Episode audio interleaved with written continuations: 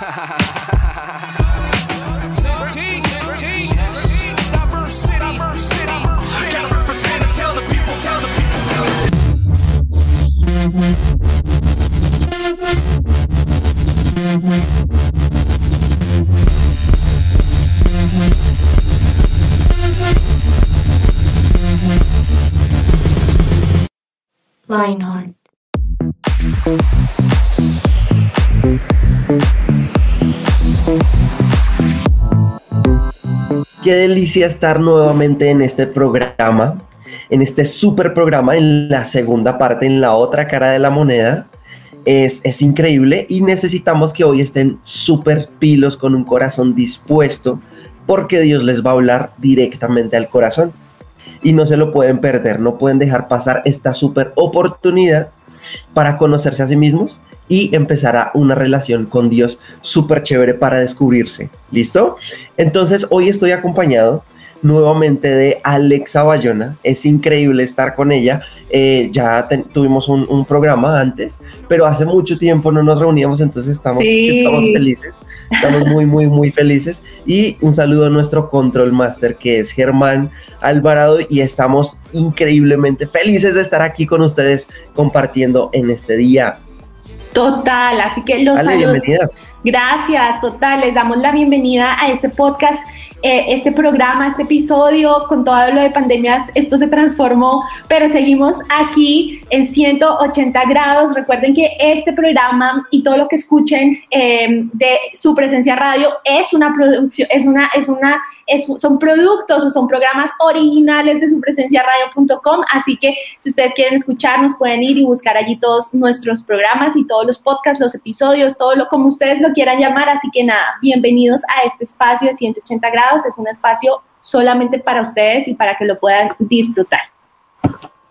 Y queremos preguntarles que ustedes vayan pensando dentro de sí, ¿Qué es una carta? Usted se va a imaginar, no, pues una carta, una hoja de papel tamaño carta. Eh, otro, otros se imaginan, no, pues una carta a mi novia, no una carta al niño, a la niña que me gusta. Una carta al niño Dios. una carta, la carta de, decembrina, la que, la que nos trae los regalos. Bueno, pues hay muchas cartas, pero hay una carta que se llama la carta de presentación que yo lo veo como si fuese una hoja de vida. Sí. Ahora, ¿sí? La, la, de vida con la que todos, todos nos presentamos, yo soy, yo sé, soy de tal país, yo soy de tal ciudad, eh, a mí me gusta esto, me gusta lo otro, pero hay una carta de presentación súper importante que a veces creemos que no es una carta de presentación, pero dice más de nosotros de lo que pensamos. Y son las redes sociales. Las redes sociales dicen quién soy sin ni siquiera conocerme. ¿No te ha pasado, Ale, que tú entras a, al perfil de una persona cuando te dicen, no, esta persona es así y así y así, y esta persona es así y asá? Y tú vas al perfil de esa persona y tú empiezas a crear un concepto de ella o de él y dices como, oiga, pero esta persona no se ve tan, tan feliz como me lo pintaron, o esta persona se ve muy, muy meticulosa, muy organizada, ¿No te ha pasado? Total, es como, es como cuando yo tenía, yo tenía un, dicho y todavía lo tengo, cuando de pronto alguien se me acerca a decirme algo de alguna persona o hacerme algún comentario que no, no sea tan chévere, yo, yo a veces escucho, pero pongo como mi filtro y soy como, bueno, no, no voy, a, no voy a, a crearme una imagen de esta persona sin de pronto haberla escuchado o conocido, ¿sí? O por lo menos saber quién es. Y, y, eso pasa exactamente lo que tú dices, pasa en redes sociales. Yo de hecho he tenido, yo he dejado de seguir a veces personas porque yo me imaginé que eran algo y cuando entro a sus redes sociales y empiezo a ver el contenido que sube, digo como me equivoqué. tengo que dejar de seguirlas y las dejo de seguir. Pero a veces hay cuentas que lo sorprenden a uno porque uno dice, ay, oye, esto está chévere, o, esta persona me cae bien, o sea, así como que uno dice, este me cae bien, este me cae mal, solamente por lo que comparten en redes sociales o simplemente como escriben los captions o los copies de sus fotos. Es una cosa impresionante, pero uno creo que sí se puede hacer la imagen mental de, eh, de, de cómo es una persona a través de las redes sociales. Sí pasa, totalmente. Totalmente.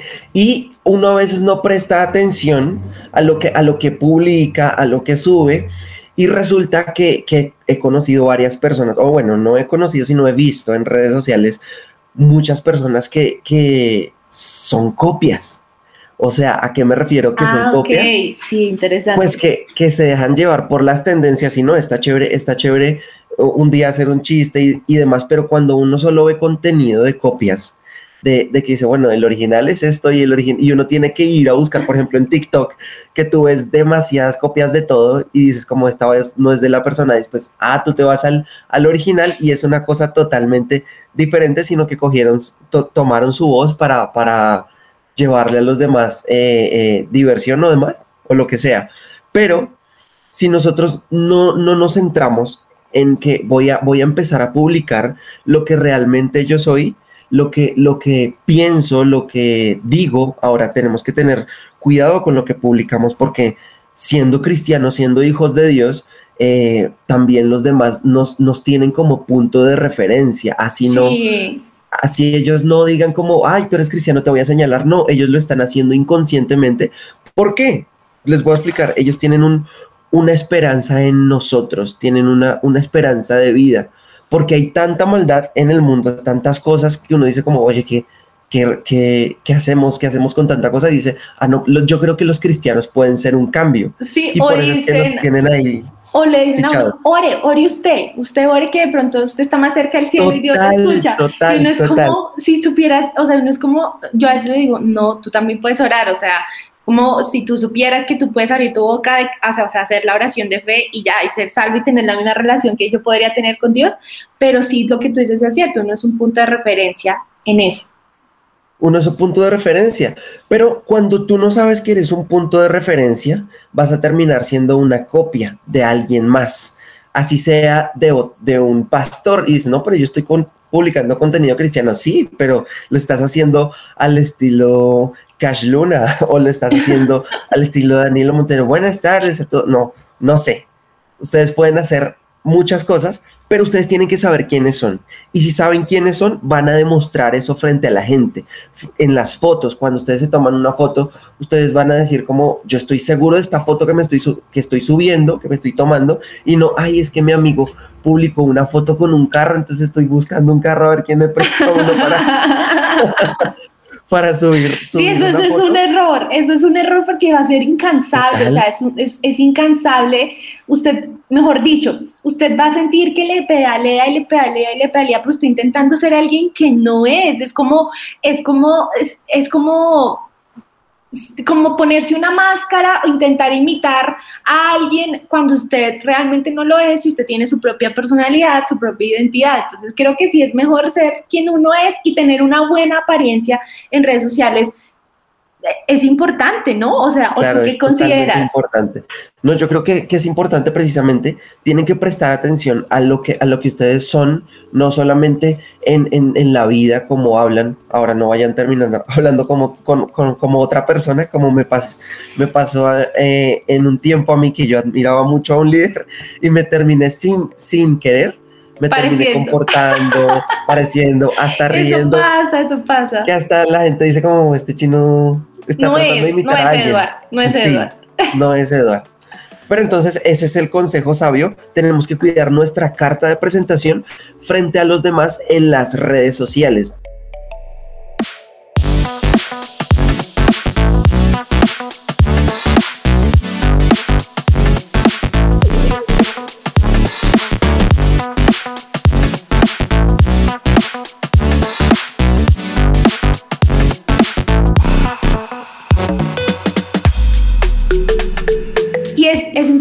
Lo que dice Edward porque, porque mm, uno puede caer fácilmente en eso. Y ahora yo, yo quisiera hacer un paréntesis y es que no está mal tener referentes. ¿Sí? Es importante tener buenos referentes, tener personas que tú dices, me identifico con ella, me gusta cómo explica esto, me gusta cómo predica acerca de esto, ¿sí? Ahora, cada uno de nosotros tiene su casa, ¿sí? Su casa que es su iglesia, ¿sí? Y es importante que ahí en esa casa busquemos, busquemos lo que necesitamos, ¿sí? Porque a veces también es de estar picando en otras partes, nuestro corazón se divide y los que salimos perdiendo somos nosotros, ¿sí? Porque nos perdemos en un mar de, cosas, de, de opiniones, de predicadores y etc. Primero es plantes en su casa, ¿sí?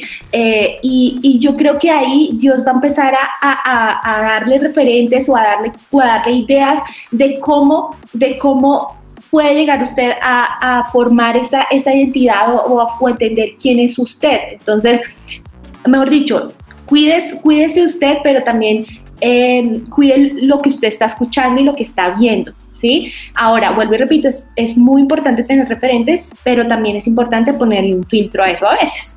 Claro, porque hace parte de nuestra identidad, de formarnos en una iglesia, de formarnos como cristianos y también en, en nuestras redes sociales. Totalmente. Ahora, si, si a uno le preguntaran precisamente en eso de estar buscando la, en nuestra identidad o estar buscando referentes o estar fijando nuestros ojos en, ay, me gusta esto, me gusta esto fulanito, o lo que decía Edward, la tendencia en la moda y los... Yo debo decir que yo soy fan de eso, o sea, yo sigo cuentas, a mí me gusta seguir cuentas porque me gusta saber cómo combinar los colores y cómo... Y, creo que la intención es buena, pero si de pronto se me fuera al otro lado, que tuve una época en la que era como, me, me frustraba porque yo decía, no, me, me no me estoy vistiendo bien, qué horrible, no sé qué, o sea, era como, era como una fana y dije como, oh por Dios, tengo que hacer ayuno de redes sociales. y las abandoné por un tiempo porque, claro, la intención era totalmente diferente. Pero si, si tuvieras que decir quién eres tú en una palabra o en una frase, ¿qué dirías? ¿Sí? ¿Se hace, se hace de pronto sencillo decir quién eres? O, o se vuelve complicado decirlo? o, simplemente el hecho de pensarlo puede ser que yo he tenido este tipo de conversaciones con, con Germán Alvarado, nuestro control master, y Germán puede estar pensando también que es una, es una pregunta muy difícil de responder, ¿sí? Como de, ¿quién soy? Sí, o sea, bueno, ¿y tú quién eres? No, pues lo que no responde, no soy Alexandra Bayona. sí, o, ya, y ya. o soy comunicadora social y, y, y qué, y y soy comunicadora social y no soy, soy de Boyacá, soy boyacense y tengo dos hermanos, y, pero la, la pregunta real de quién eres tú está muy relacionada y tiene que ver con nuestra identidad, que era lo que veníamos hablando. En el episodio anterior hablamos un poco de lo, a, que, lo, que nos dedicamos, perdón, a lo que nos dedicamos y lo que hacemos también determina mucho quiénes somos, pero también la, la, la apariencia o lo que otros dicen de nosotros también determina quiénes somos. ¿Determina o no lo determina? Eso es, eso es lo, que, lo que estamos averiguando, lo que, lo que estamos averiguando. Pero en psicología la identidad tiene que ver mucho con la imagen que tenemos trascendental de nosotros mismos. ¿Sí? Es decir, la respuesta profunda de quiénes somos. Y esa identidad también está muy relacionada con, el, con los grupos que nos rodean, es decir, nuestra familia, nuestros amigos, el sistema educativo, el estrato social, la cultura, eh, eh, donde, nos, donde nos criaron, donde vivimos, em, lo que, incluso lo que comemos también determina mucho esa identidad que nosotros tenemos.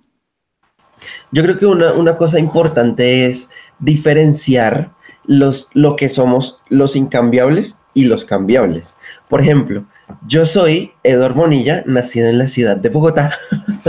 Em, soy colombiano y demás, pues eso es incambiable. mi papá, mi mamá, mis hermanos, em, todo. Todo lo que me rodea o, en, o, como yo nací, eso es incambiable. Pero hay algo, hay algo cambiable y es como yo soy, el, lo que tú decías, el quien soy el que puso Dios dentro de mí, qué dice Él de mí, que quién me, me, me, está ayudando a formar mi identidad. Eso es importante diferenciarlo porque si lo llegamos a confundir, puede que nos frustremos en nuestra vida. Ejemplo, no, pero es que yo no nací con tanta plata y yo no puedo ir a tal universidad porque es que no tengo tanto dinero para hacerlo. Y no, pues ya ahí, ahí estoy en la vida porque pues no, falso.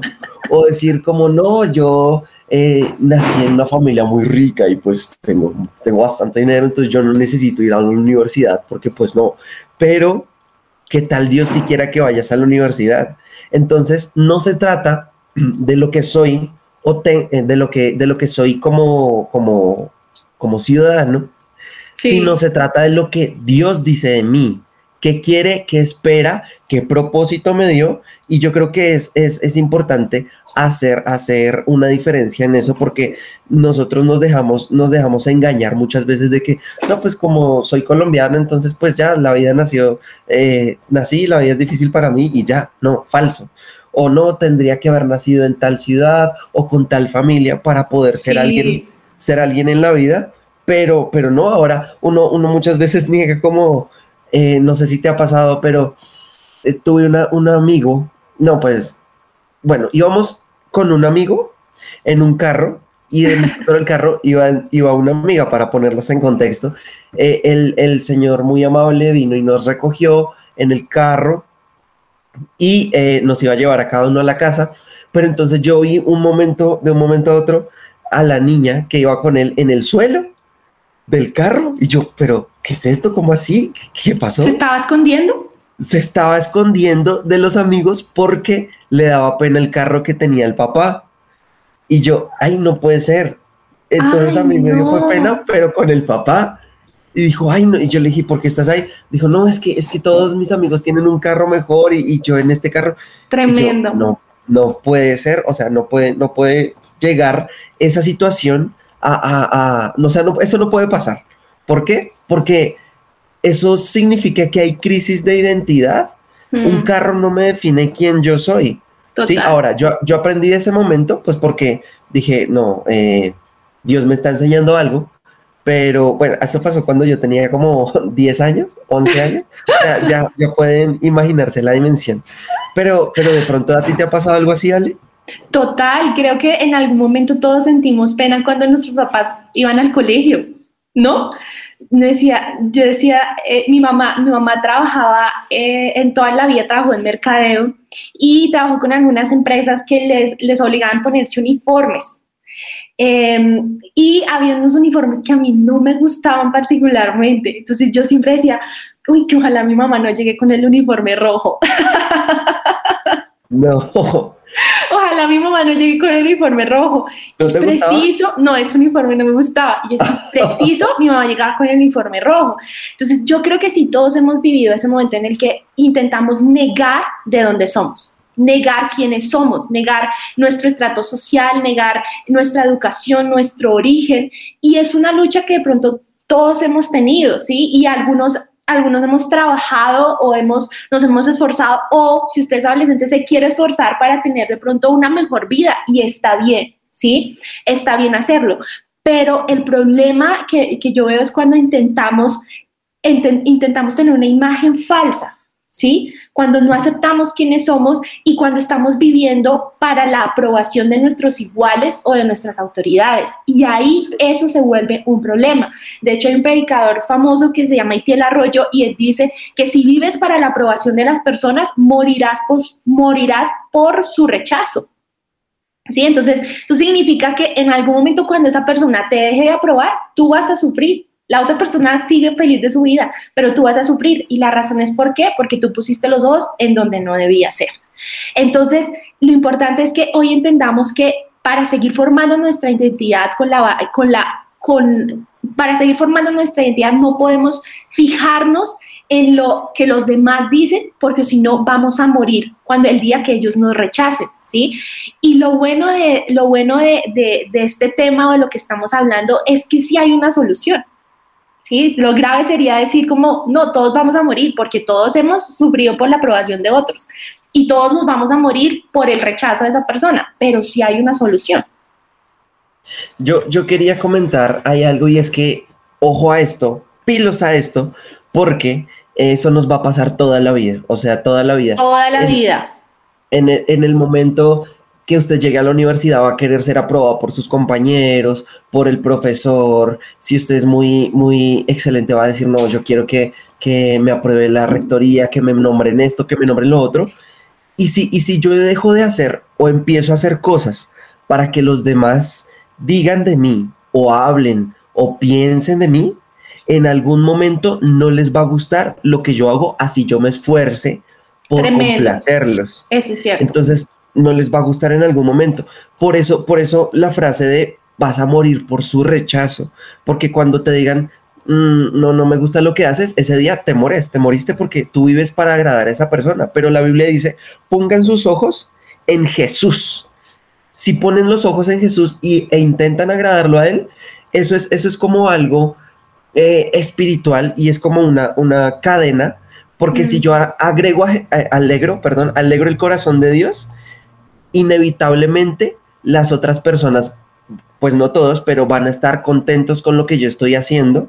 ¿Por qué? Porque agradar el corazón de Jesús es hacerlo bien, es querer hacerlo bien. Entonces, partan de eso y tengan cuidado a quien, a quien están tratando de agradar. Eso, eso, es, eso que tú dices es demasiado importante y, y creo que podría ser uno de los pilares eh, fundamentales para, para un adolescente y para un joven que está pasando por una crisis de identidad.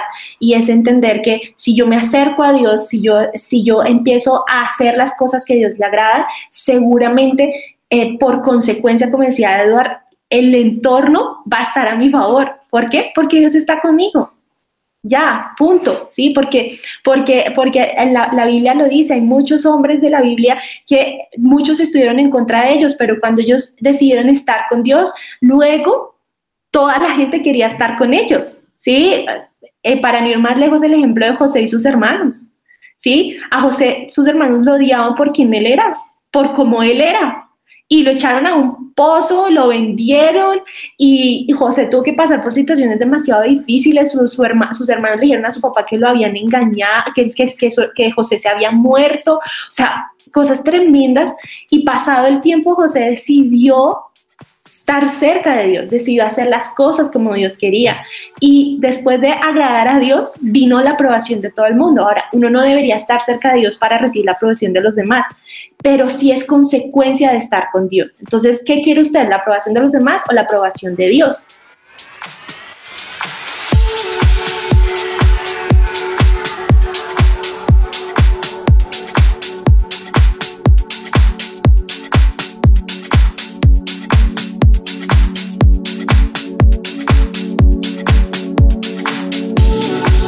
Entonces, para cerrar, queremos simplemente contarles quiénes somos en Dios. Cuando ustedes les pregunten quién es usted, obviamente ustedes dicen, no, soy Edward, eh, practico Karate Kid en, mis días libres eh, y, también trabajo, en, y trabajo como, y trabajo como eh, en, en el café de la iglesia y hago esto y no sé, o sea, podría decir uno muchas cosas, pero cuando le digan usted quién es, usted quién cree que es, no, pues voy a decir lo siguiente y es esa identidad que tenemos como hijos de Dios y lo primero es que somos salvos, ¿sí? Por encima de todas las cosas debemos entender que cuando aceptamos a Dios en nuestro corazón somos salvos y que salimos de tener una vida sin sentido a tener una vida con propósito, ¿sí? Salimos de sentirnos desubicados en la vida o de sentir que no pertenecemos a nada a sentir que hacemos parte de una familia y que Dios nos llama hijos, y entonces es importante que lo sepamos y de hecho Romanos 6:23 dice que pues la paga que deja el pecado es la muerte, pero el regalo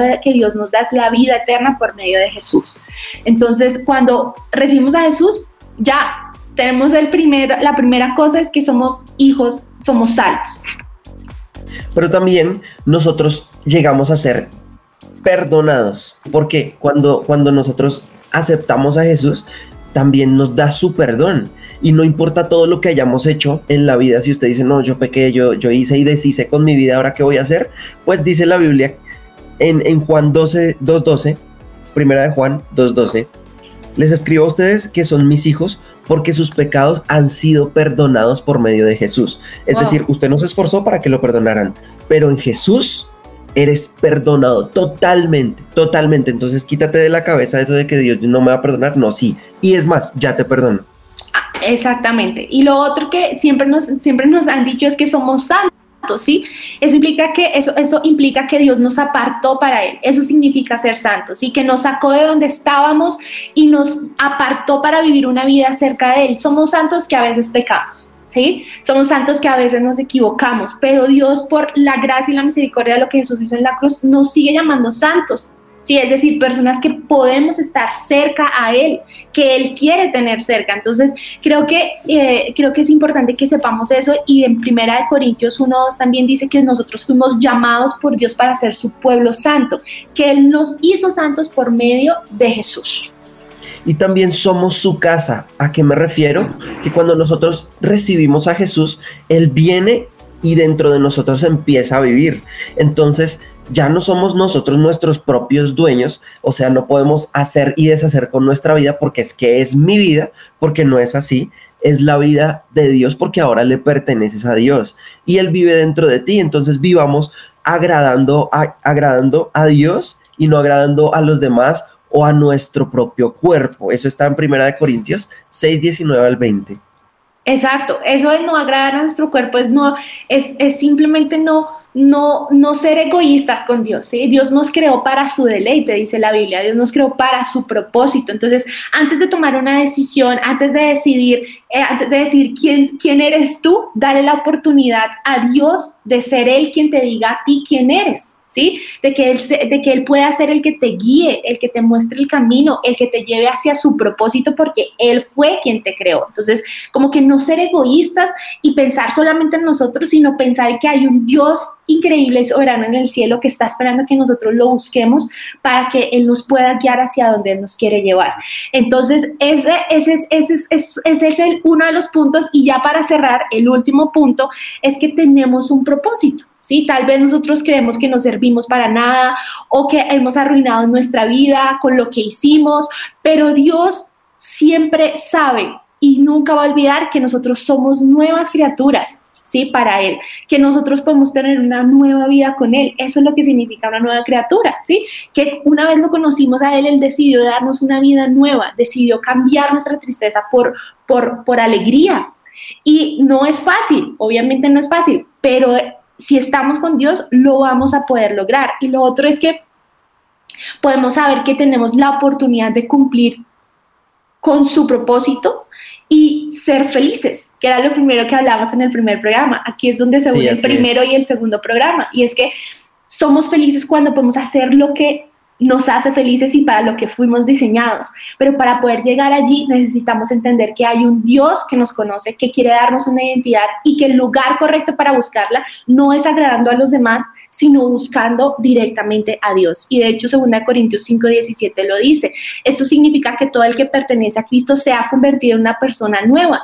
Y la vida antigua, o sea, lo que hemos vivido, nuestro pasado, va a comenzar a ser una nueva vida cuando decidimos estar cerca de Dios. Y esto no solamente para las personas que se convierten por primera vez, no, es para usted que nos está escuchando y para Eduardo y para mí, que a veces tenemos crisis de identidad y necesitamos saber a dónde ir, ¿sí? Y es volver a entender que cuando estamos cerca de Dios, somos nuevas personas y Dios nos da un nuevo inicio y un nuevo comienzo.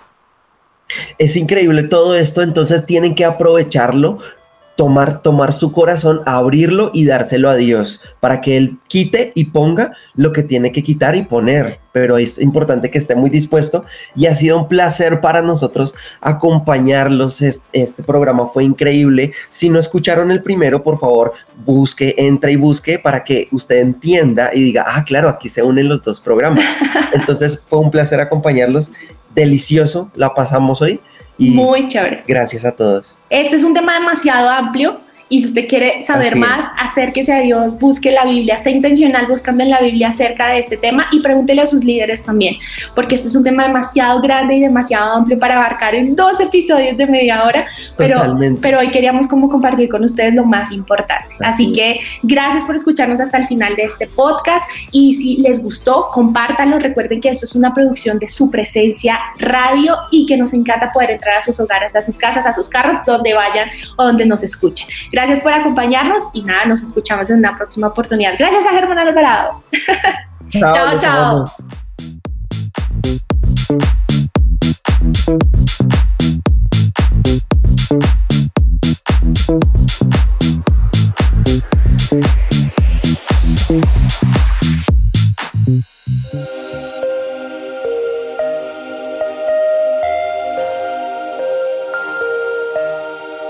Vemos una generación que unida es un ejército devastador e incansable. Un ejército que lucha sus batallas con ojos cerrados. Vemos una generación que al salir el sol ellos salen con él. Su motivo, expandir su nombre. No descansarán hasta que cada corazón viva por Jesús.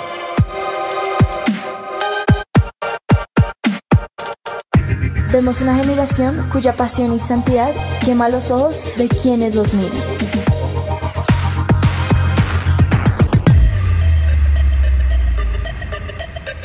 Vemos un ejército que no le teme a la muerte, porque saben que sus vidas están en la mano de Dios. Nuestra meta es ser una generación invisible, donde se pueda reflejar a Dios. Queremos ser el cuerpo de Dios.